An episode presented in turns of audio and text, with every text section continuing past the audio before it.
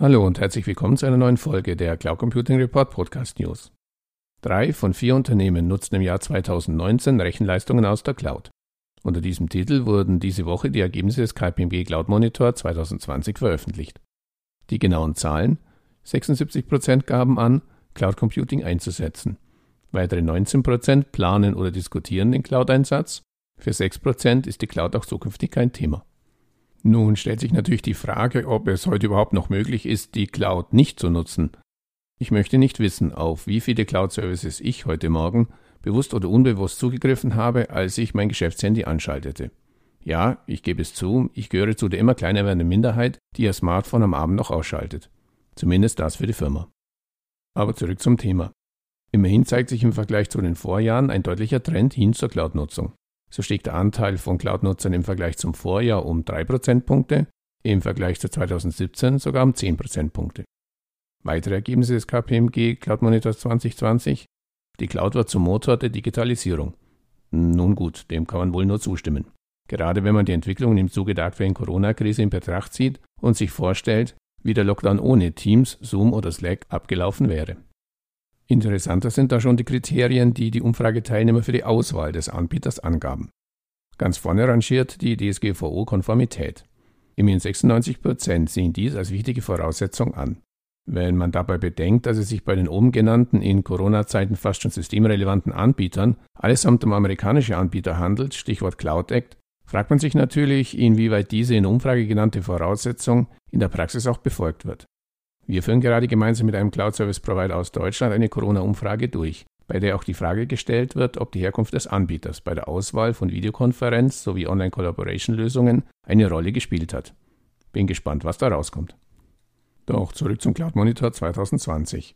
Der mobile Zugriff auf die IT wurde als wichtigster Vorteil beim Einsatz von Cloud Services angegeben. Geschenkt. Da werden sich viele, die diesen zentralen Vorteil von Cloud Computing seit Jahren gebetsmühlenartig herunterbeten, erleichtert denken, Endlich haben sie es begriffen. Sicherheitsbedenken als Hemmschuh. Auch nicht wirklich neu. Unternehmen ohne Public Cloud-Lösungen haben laut Cloud Monitor 2020 vor allem Sicherheitsbedenken. Sieben von zehn Nichtnutzern fürchten einen unberechtigten Zugriff auf sensible Unternehmensdaten. Für 60 Prozent ist die Rechtslage unklar. Soweit ein kurzer Überblick zum KPMG Cloud Monitor 2020. Den ausführlichen Bericht im Cloud Computing Report haben wir in den Show Notes verlinkt. Auch wir sind ja seit mehreren Jahren mit dem Cloud Computing Marktbarometer Deutschland als Marktforscher unterwegs. Anders als die Kollegen von Bitkom Research befragen wir aber nicht Endanwender von Cloud-Lösungen, sondern Cloud Computing-Anbieter. Warum?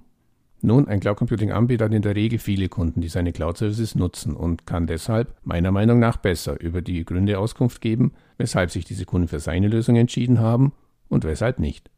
Damit sind wir aber in der Lage, eine viel größere Anzahl von Kundenmeinungen zu aggregieren als wenn wir jeden Anwender einzeln befragen müssten.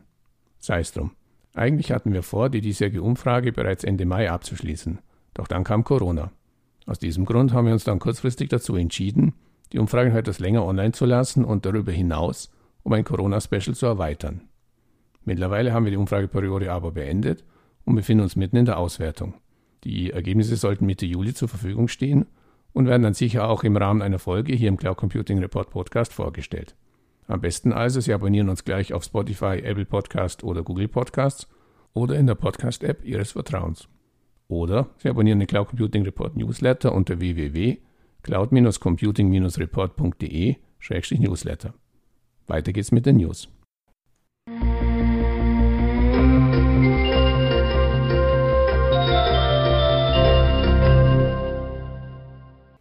Vor dem Hintergrund der aktuellen Corona-Krisensituation ging er fast ein bisschen unter, der zweite Geburtstag der Datenschutzgrundverordnung. Die TÜV Süd-Tochter Uniscon hat den Jahrestag der Einführung der DSGVO zum Anlass genommen, sich mit der Frage zu beschäftigen, wie es in Krisenzeiten mit dem Datenschutz aussieht. In einem Beitrag im Cloud Computing Report beschäftigt sich Uniscon mit den Themen Grundrechte in Krisenzeiten und Datenschutz im Homeoffice. Den Link zum Beitrag finden Sie in den Shownotes zu dieser Folge.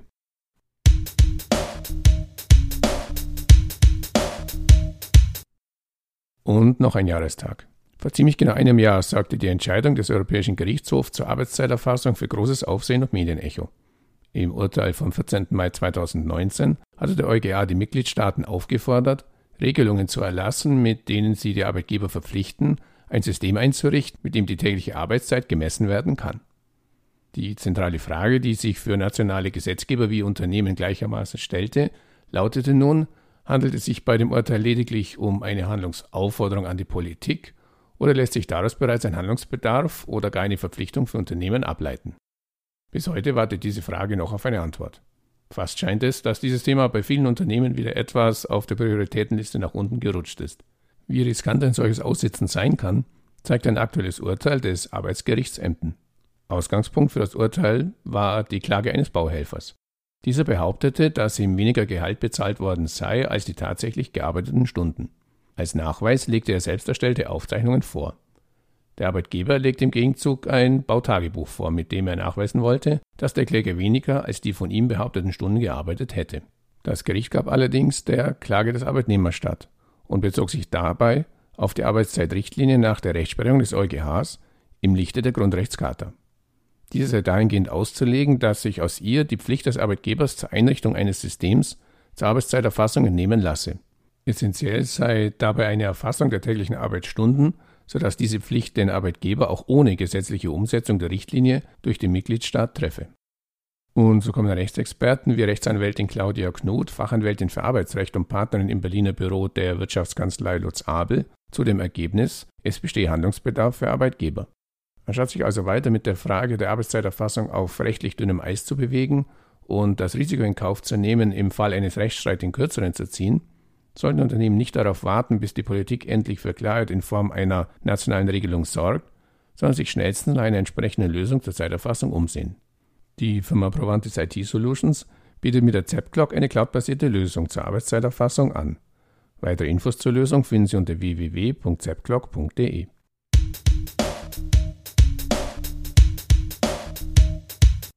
Und auch aus der Initiative Cloud Services Made in Germany gibt es Neuigkeiten zu vermelden. Mit Contour Consulting, Mioso IT Solutions und Stormforger haben sich drei weitere in Deutschland ansässige Anbieter von Cloud Computing Lösungen für eine Beteiligung entschieden. In der bereits 2010 von AppSphere AG ins Leben gerufenen Initiative haben sich unterschiedlichste Anbieter von Lösungen aus den Bereichen Infrastructure as a Service, Platform as a Service und Software as a Service mit dem Ziel zusammengeschlossen, für mehr Rechtssicherheit beim Einsatz von Cloud Computing Lösungen zu sorgen. Weitere Informationen zu den mittlerweile mehr als 250 an der Initiative Cloud Services Made in Germany beteiligten Unternehmen stehen im Lösungskatalog unter www.cloud-services-made-in-germany.de Lösungskatalog mit OE zur Verfügung.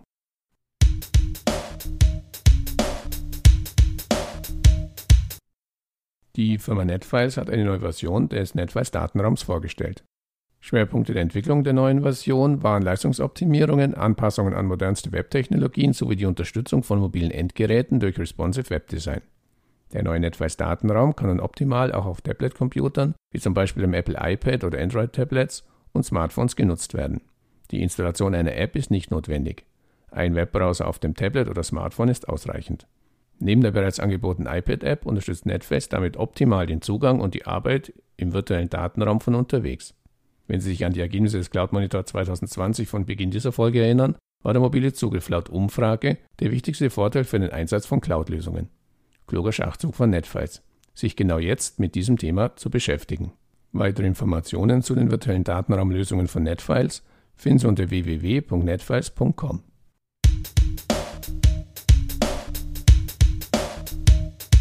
Dem Softwareunternehmen OnOffice ist es gelungen, die KSK Immobilien als Neukunden zu gewinnen. KSK Immobilien ist der Immobilienmakler der Kreissparkasse Köln und der größte Makler im Rheinland und Immobilienregion Köln. Das Immobilienmaklerunternehmen mit rund 170 Mitarbeitenden wird die gesamte Customer Journey, also das Marketing über sämtliche Online- und Offline-Kanäle, mit OnOffice organisieren, steuern und automatisieren. Die Software OnOffice wurde speziell für die Immobilienwirtschaft konzipiert. Weitere Informationen zur Lösung gibt es auf der OnOffice-Webseite www.onoffice.com.